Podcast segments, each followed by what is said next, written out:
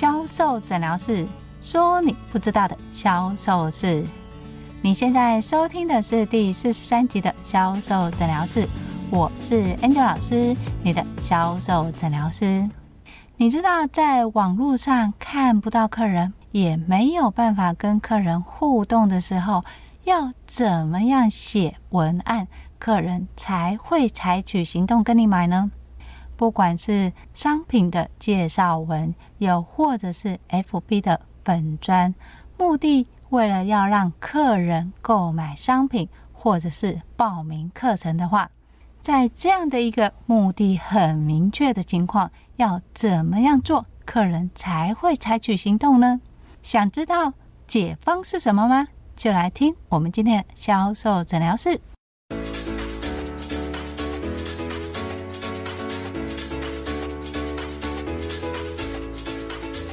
大家好，我是 Angel 老师。在面对客人的时候，如果今天你的客人是看得到也摸得到的话，你要收集顾客的相关资讯，其实是很容易的。你可以一眼就看出你的客人是男生是女生，他的穿着，甚至于他走路的习惯跟速度。但要是你的商品是在网络上贩售的，你看不到客人，也摸不到客人的情况之下，你又要怎么销售呢？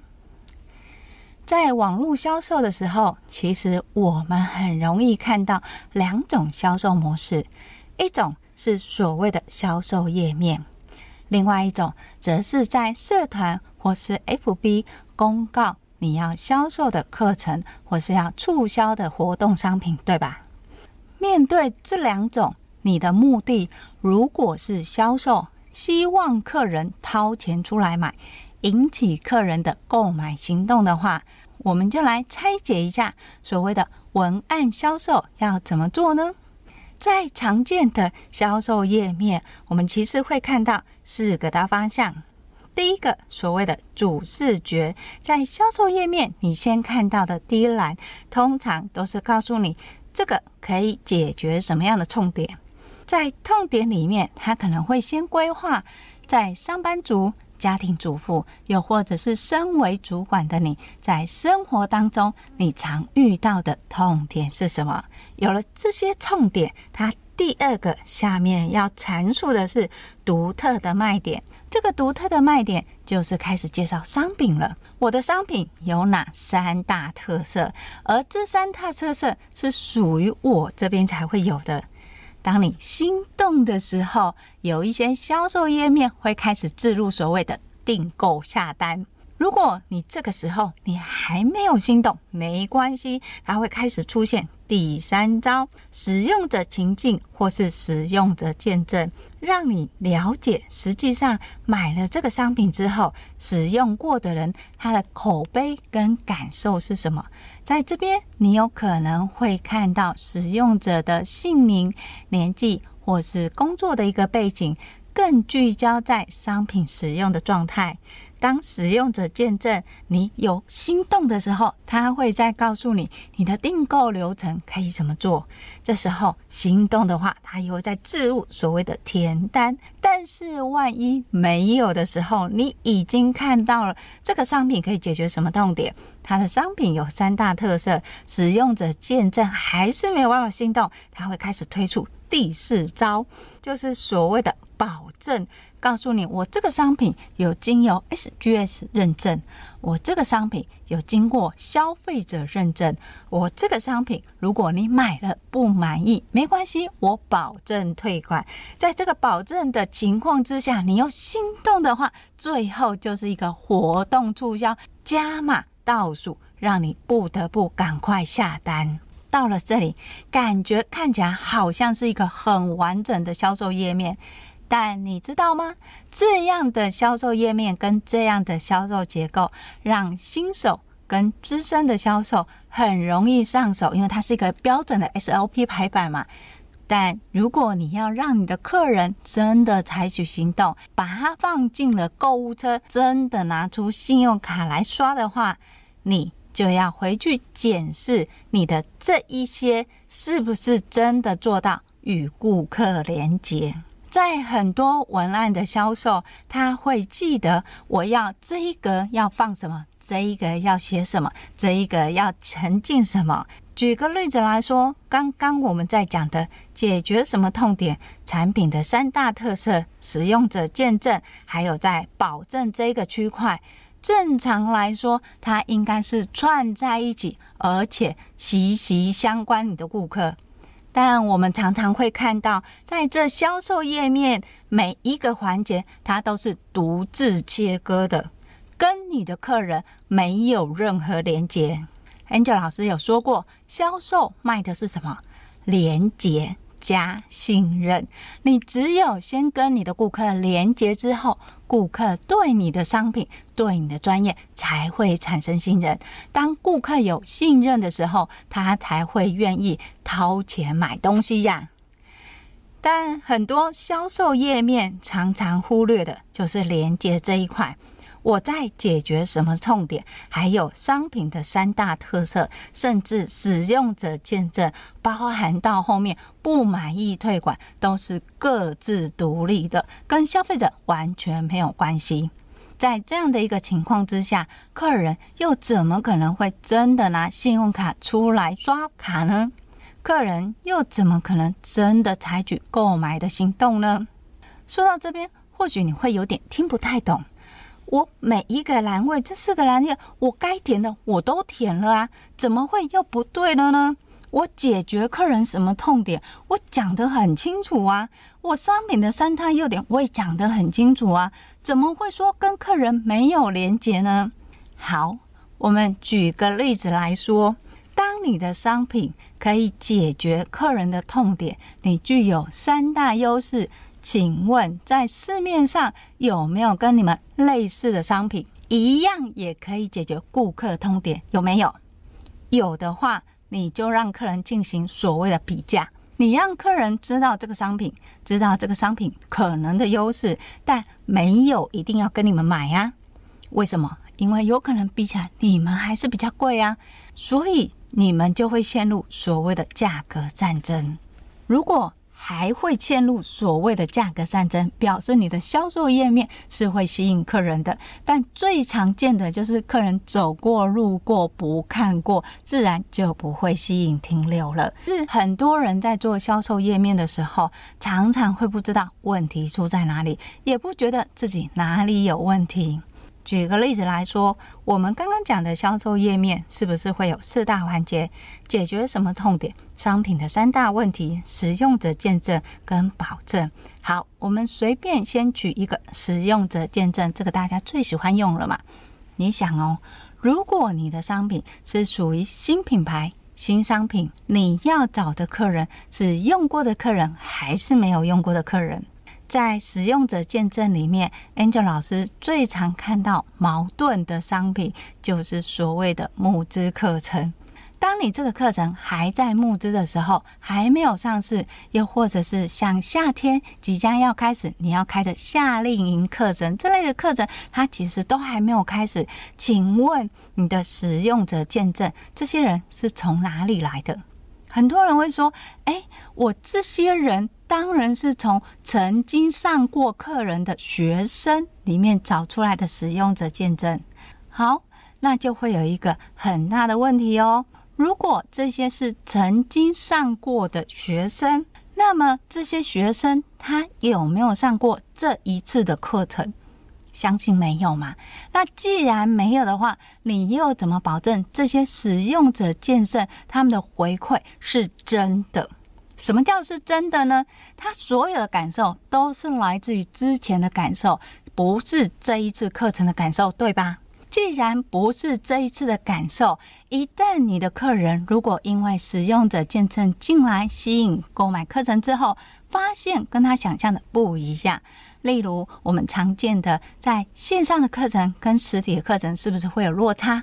虽然上课的老师是同一个，但我相信教的内容。跟教的方式还是会有所不一样吧。如果个人期待的他的课程是像实体课程一样的互动的话，他上了这个募资课程，是不是会产生所谓的失落感，甚至觉得你有在欺骗的感觉呢？当客人曾经被欺骗过之后，他再来看同样的课程属性或是类似的商品的时候，你觉得使用者见证这一点可以吸引或是说服你的客人吗？当然是不太可能嘛，因为客人他有过不好的经验，所以他对于这种还没有开始的商品，有一堆使用者讲的好像很厉害，这些对他们来讲都是无感的。所以你在架构你的销售页面的时候，每一个环节都要跟你的客人有所连接，连接最好的方式就是要建构所谓的使用情境。这个商品它适合什么样的客人，你就要聚焦在上面。所有卖商品的，尤其是当你是小编的时候，你写完这个商品，你会发现老板的要求不单纯，老板会希望这个商品可以卖给零到九十九岁的客人，对吧？但事实上，身为文案销售的你，可以知道，你要设定的对象不可能是零到九十九岁，一定会有一个特殊族群。例如，你今天卖的是保养品，那么你的保养品是偏年轻的客群还是年长的客群？同样都是年轻的客群，在年轻的客群里面，是不是又有分习惯用保养品跟不习惯用保养品的客人？你只有聚焦在客人的习惯，你才可以勾出客人的痛点。当你勾出客人的痛点，就表示你有引导到客人的认同。在商品销售的时候，最忌讳所谓的自说自话。你自己说这个商品多好。多棒，可以解决多少个问题，但你并没有真的建构出客人的痛点跟需求。所以，当你今天在讲你的商品可以解决什么痛点的时候，请你先从顾客的使用情境置入。同样都是保养品，在保养品的当中，客人面对最大的痛点是什么？如果今天是属于比较年轻的客人，他是不是就会觉得？保养真的需要差这么多吗？又或者是，如果今天客人已经有保养的习惯，你又怎么让客人认同选择你的产品呢？从这两个没有使用过的、已经使用过的，他在选择或是使用保养品的时候，他的痛点是什么？由这里先去做连结。当你连接客人的痛点之后，延伸下来不是自说自话，你的商品的三大特色哦，你要从客人的痛点去连接到商品的特色。例如，今天客人他不太习惯擦保养品，总是会忘了擦了一瓶，那么你产品的优势就应该会聚焦在什么？懒人式保养。今天。如果你在擦保养品的时候总是不太熟悉，会忘了擦哪一瓶，又或者是顺序搞不清楚的时候，我们家产品最大的优势是，不管你擦哪一瓶，都可以帮你做到精准保养。相对的，面对今天客人他已经有保养的习惯了，你更是可以强调精准保养这一块。在你擦了那么多品牌，身为保养资深达人的你，怎么可以少了这瓶精准保养呢？从客人原本的痛点，再去连接到你们商品的三大特点，而这三大特点不是只有说商品的什么成分跟效果。很多保养品在卖的时候，都会聚焦在我这个成分多厉害、多棒，它可以让我们的皮肤活到十岁前的一个细胞，强调它多年轻。绝对不要这样子做，因为如果你的同行有跟你一样的成分卖的比你便宜，请问客人是跟你买还是跟他买？所以你在说商品的同时，你不能只是聚焦在商品本身的内容，还要再拉入你们品牌的元素，还有一些制造的技术。在讲商品的时候，记得要去连接客人原本的痛点。因为客人的习惯所造成的痛点，而这个商品它恰好是为了这样的痛点去研发出来的。为什么这类的商品可以解决这样的痛点？你在商品的三大特色，你就可以一一置入了。置入什么？置入第一个是品牌。第二个是商品的优势，第三个则是专业。运用这三元素，让客人知道你们跟其他商品的不同。运用专业让客人去认同你们的商品，这时候出现的你不是要填所谓的使用者见证，因为当你说这个商品多好或者效果多棒的时候，你的客人尤其是陌生客是完全不相信的。你要置入的是所谓的使用者情境。当今天客人在买了这个的商品之后，他家里有的商品他要怎么样处理？又或者是说，这个客人原本的习惯是什么？在使用了这个商品之后，确实可以改善什么样的习惯？你要建构的是实际上消费者在使用这个商品的状况，甚至可能遇到的问题是什么？这些问题又要怎么样解决？只有这些内容，让客人可以想象，我实际上买了这些商品，我要怎么使用？又或者是我用了之后，我的感受会是什么？聚焦在使用的情境跟感受的回馈，客人才会容易采取行动。当然，在采取行动的同时，相信大家在销售页面不希望客人只是买一个特价商品嘛。所以，你今天要去建构客人买组合商品的时候，你就要采取不同的主题，让客人更容易采取行动。我同样都是买保养品，我买了精华液，我还要跟什么商品搭配？为什么？这个为什么其实可以再跟前面的使用者的分享做一个搭配跟连接。所以你有发现吗？你今天的销售页面不是各自切割，不是我第一页写解决什么问题。第二页强调商品的三大特色，第三页是强调使用者见证，最后才是强调保证跟不满意退款还有商品组合，不是哦，你必须要串在一起。从客人的年纪，在生活当中容易产生什么样问题？这些问题就是客人的痛点。当有这些痛点之后，延伸下来就是你商品的三大特色，也就是你独特的卖点。你要加入你的品牌。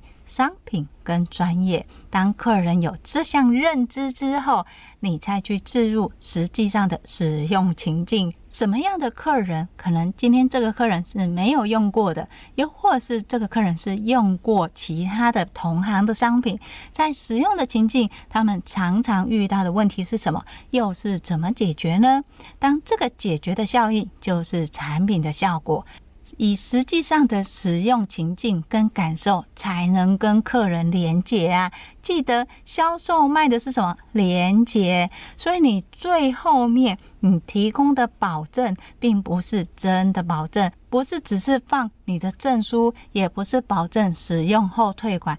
你要让客人知道的是，在收了这个商品之后，他实际上使用状况。那使用的时候遇到什么样问题，你们可以什么样回应处理？要是客人对商品真的有疑问，又要去哪边找出答案呢？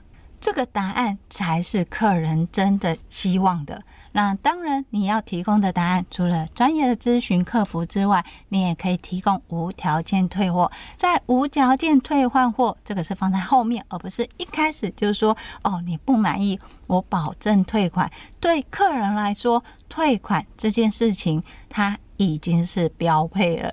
你本来就应该退款，可是他花费时间在这个商品上，或是他的情绪受到影响，这些都是所谓的负面口碑。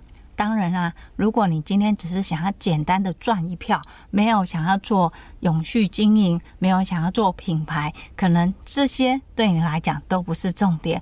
你每一个写的越耸动、越夸张，越吸引客人，包含在排版的什么颜色啊，让客人看了就不自主就滑，就会结账。如果你的目的是这样子，你有没有串在一起，真的也不重要。只是在天使美学销售，Angel 都希望是你今天学的销售是可以永续销售，而不是只做这一单啊。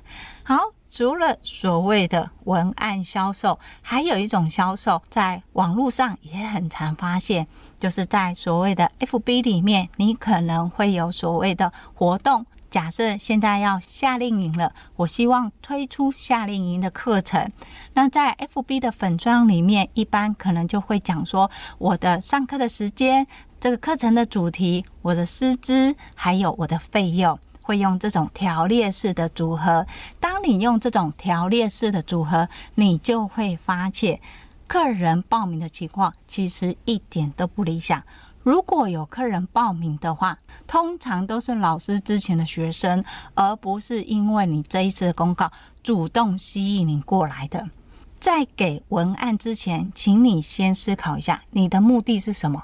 如果你的目的是希望客人采取行动，什么样的行动？购买的行动，那你的内容就要有分阶，让你的客人逐步的做到你希望他做的行动，像是掏钱购买。所以你的粉专里面，你要呈现的就不能单纯只是资讯。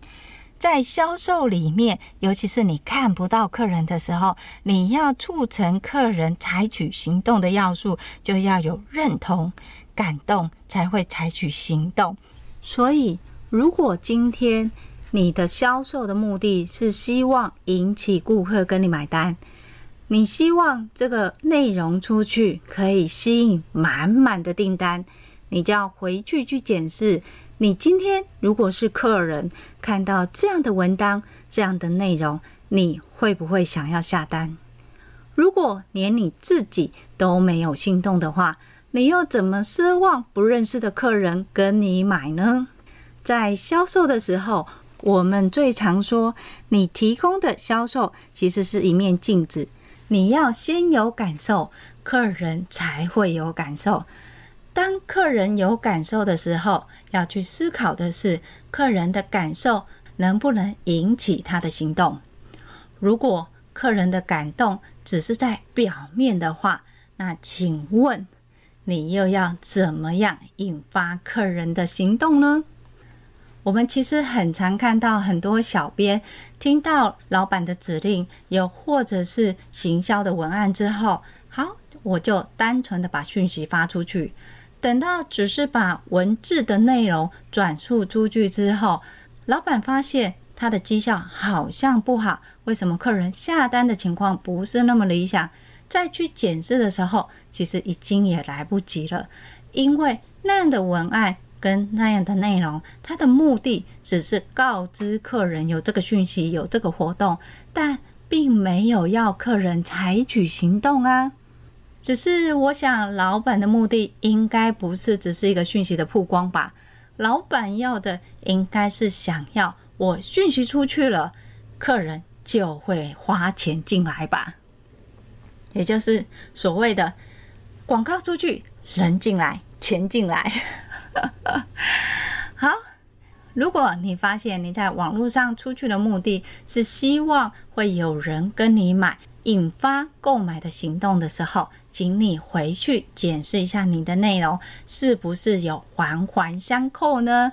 有没有你的品牌？有没有你的专业？才能看见你的商品。所以你在写类似 FB 的这些文案，你的目的是希望客人要跟你买，又或者是可以诱导客人采取购买的行动，你就必须要这三个元素：认同。感动跟行动，你要先让客人认同你的专业，认同你的商品，认同你的课程。我有客人认同之后，要连接客人，连接客人什么？客人对这个商品、这个课程的感动达到了哪里？当客人产生感动力、有共鸣了之后，他才会采取行动。其中要注意的是，感动有分为有形跟无形的。你可以是上课的情境，你可以是一幅画，你可以是一个心灵鸡汤。简言之，就是事件或是情境。但要记得很重要的一点哦。不要天下一把草，不要在网络上看到哦，这句很感动，所以就把它复制贴上。哦，这个情境很感动，把它复制贴上。你这种情况又犯了前面我们说的文案销售，你要把它切割、切割、切割了。你要做的是跟你客人的连接，所以你在 FB 上面，你希望客人采取报名的行动，你就不是单纯给文字，你必须要创造认同、感动。客人才会采取行动，而至于怎么样让客人认同你，只跟你买，不跟同行买，就是来自老师先前说的品牌、专业，还有你的商品。当你这三个循环绑在一起的时候，它就会产生所谓的销售引导，而这个销售引导就是创造客人的购买行动。好，今天的。文案销售就跟大家分享到这里。如果你想要知道更多的销售知识文的话，欢迎搜寻 FB 的天使美学销售。如果你想要知道你个人的销售问题是什么，想要增长你的销售业绩，欢迎跟 Angel 老师约一对一的销售咨询。当然，如果你想用听的学销售，销售诊疗室会固定在二四六更新，礼拜二会更新销售地雷，礼拜四是各行各业销售，礼拜六会是销售技巧教学。我是 Angel 老师，销售诊疗室，我们下集见，拜拜。